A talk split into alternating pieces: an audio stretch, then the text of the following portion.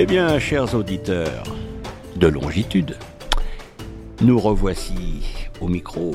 Et cette fois-ci, eh bien, cette fois-ci, je vous emmène très loin dans le Pacifique Sud.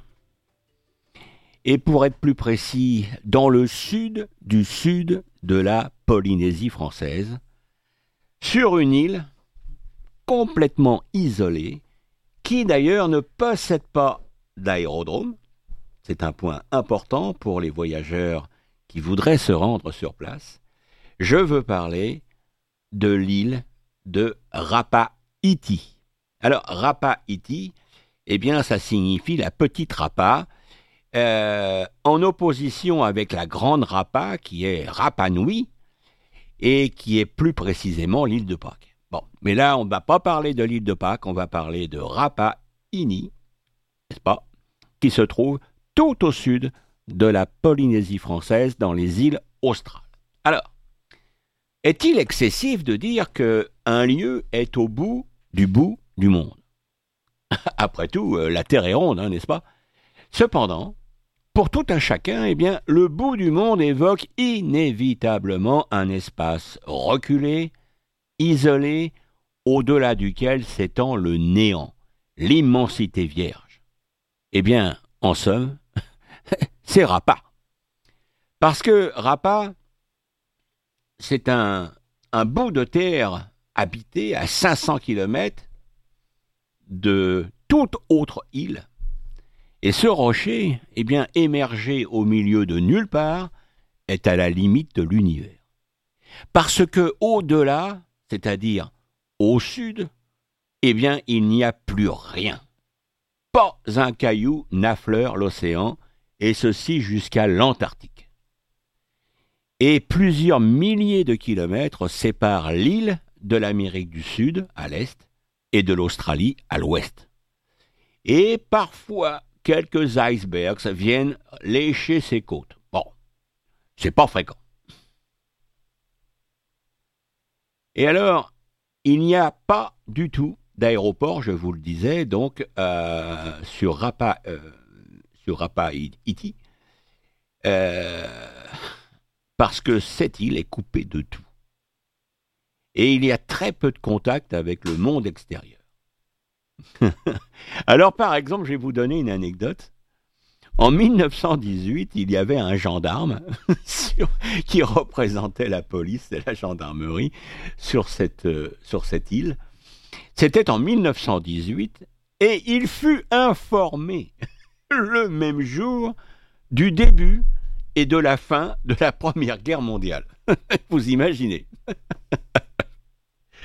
Alors, encore aujourd'hui, Rapa Iti n'est relié au monde que par un navire qui s'appelle le Tuapae 4 et qui y passe une fois tous les deux mois. Mais il y a également le téléphone satellitaire et la télévision par satellite aussi. Ah, quand même. Mais enfin, mieux vaut ne pas avoir d'accident parce qu'on ne viendra pas vous chercher. Alors, malgré son isolement, Rapa-Iti eh s'enorgueillit d'une histoire passionnante, mais souvent tragique. Alors peuplée il y a plusieurs siècles par d'intrépides navigateurs polynésiens, venue des îles de la société, eh bien, elle aurait été une tête de pont pour la conquête de Rapa Nui, c'est-à-dire l'île de Pâques, et de la Nouvelle-Zélande. Alors, les vestiges archéologiques comprennent euh, les forteresses Pa, PA, apparentées à celles des Maoris de l'île au long ciel. Alors, l'île au long ciel, eh bien, c'est la Nouvelle-Zélande que l'on retrouve aussi chez sa grande et lointaine sœur, environ à 4000 km de distance. Ces fortifications, construites au sommet des montagnes, servaient à défendre les différents royaumes les uns des autres. Alors, le mieux conservé, eh bien, c'est le Morongo Uta, entre les baies d'Orei et d'Iri. C'est une, une forteresse de 300 mètres de circonférence, 300 mètres, c'est important quand même, entouré de profonds fossés et surmonté d'une double tour de guet pyramidale. En effet, à l'époque, Rama était très peuplé, beaucoup trop même, entraînant de perpétuelles guerres sur le territoire. Alors le premier Européen à découvrir l'île, eh bien imaginez, il fut, eh bien ce fut George Vancouver. eh oui, le 22 décembre 1791 à l'aube. C'est très précis. Et dans son récit de voyage publié en 1798, eh bien il commente, sa première rencontre avec les indigènes. Alors voici ce qu'il disait. Eh bien, les relations avec les indigènes qui s'approchent en pirogue sont sans histoire. Ils manifestent crainte, étonnement, mais aussi admiration. Ils sont tout nus, sans tatouage, avec des cheveux courts. Ils paraissent bien nourris, ils sont ouverts et ils sont gais. Ils offrent en présent des hameçons de nacre et autres objets relatifs à la pêche. Et ils cèdent volontiers leurs lances leur casse-tête et leur fronde. Alors il faut préciser toutefois qu'à l'époque, le cannibalisme était très naturel et très répandu. L'île comptait environ 3000 hommes, et comme le dit un, historien, s'il parvenait à s'emparer d'un chef ou du roi d'une tribu, eh bien, il le découpait en morceaux et il le dévorait. Après quoi, ils allaient crier à sa tribu votre roi est tué, nous l'avons mangé. Bien. Alors, sans grand intérêt économique ni stratégique, eh bien, elle fut ignorée, cette île donc fut ignorée jusqu'en 1816, puis la présence européenne apporta son lot de maladies sur Rapa, qui la fit rentrer dans l'histoire commune aux autres îles du Pacifique. Alors, elle comptait 2000 habitants en 1816.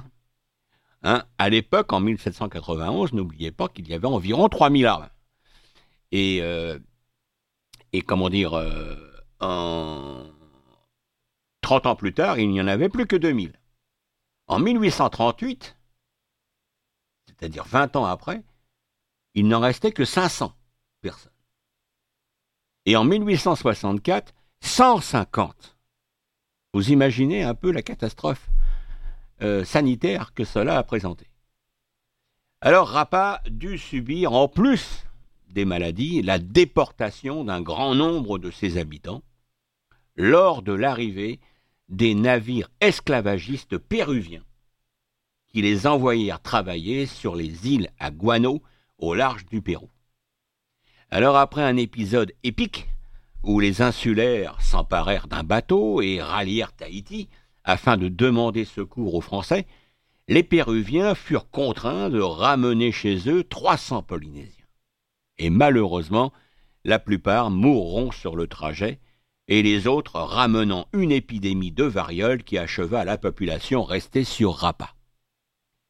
Alors quelques habitants survécurent, mais la science et les traditions séculaires de ce peuple furent perdues pour toujours. Alors, au dernier recensement de 2017, donc il y a trois années, euh, quatre années, eh bien, l'île comptait 507 habitants exactement. Alors, c'est une île, c'est assez surprenant pour la Polynésie, mais c'est une île qui n'a pas de cocotier. Alors, pourquoi? Bah, Tout simplement parce qu'elle est très au sud, et que le climat ne convient pas à cette espèce d'arbre. Alors, sous le tropique du Capricorne s'élève Rapa. C'est la dernière, dernière des îles australes. Et elle se situe à 1420 km au sud-est de Tahiti et à 500 km de Ravabahe, c'est-à-dire l'île la plus proche. Alors c'est une petite île de 9 km sur 8 km. Elle est petite et elle est constituée d'un seul volcan. Le cratère faisant place à la grande baie d'Ahurei qui s'enfonce jusqu'au centre de l'île. Le relief de cette petite île est échancré et offre des reliefs surprenants et des pics acérés. Alors, le point culminant euh, de Rapa, eh bien, c'est le mont Perehaou, qui culmine à 650 mètres et qui est suivi de près par le mont Pukumaru à 605 mètres, et une succession de rochers élevés offrant de magnifiques panoramas sur les vallées de l'île. Alors la côte est très découpée et directement soumise aux assauts de la houle, parce que euh, l'île ne possède pas de récif corallien protecteur. Alors la côte est entaillée de profondes baies et de criques qui alternent avec des pointes rocheuses.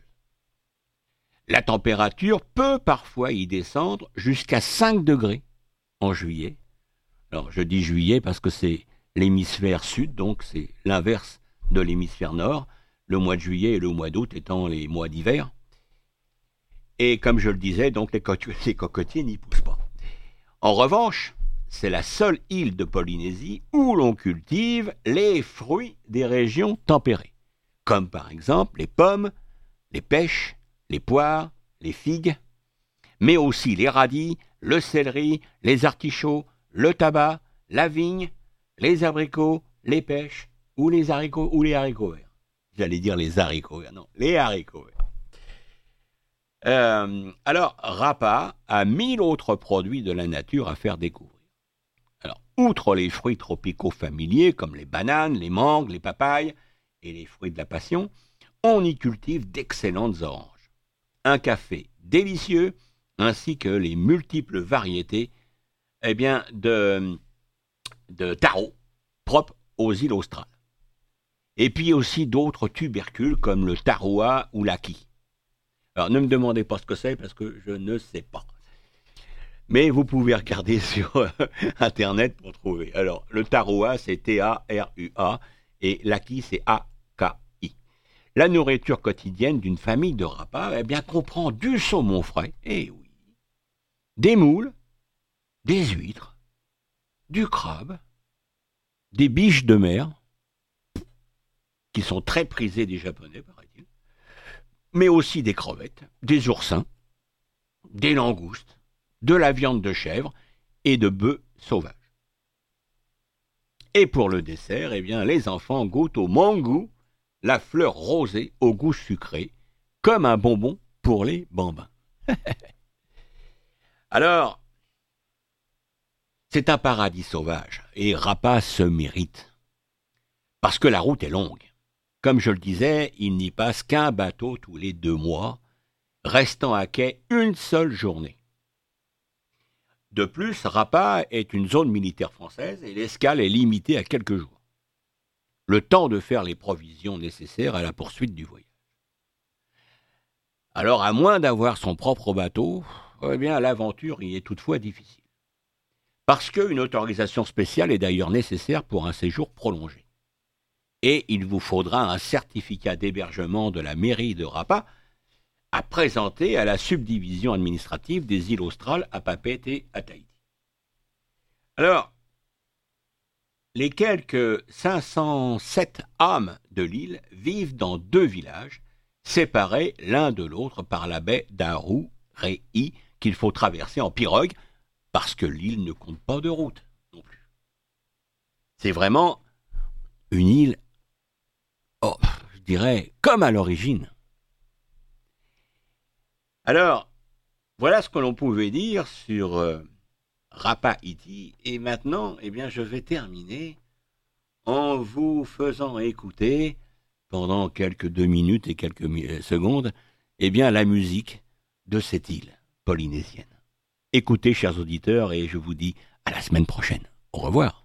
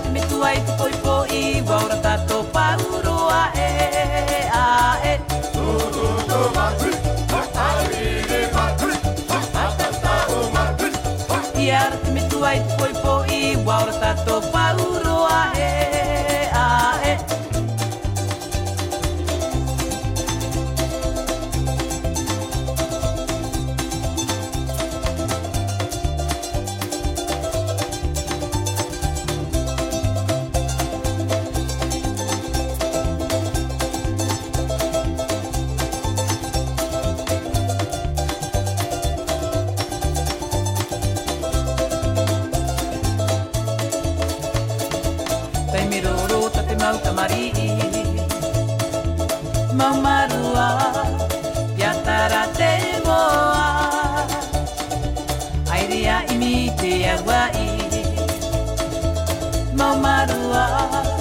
Te bebe i a e matu te matu te te matu Ia te ma ai te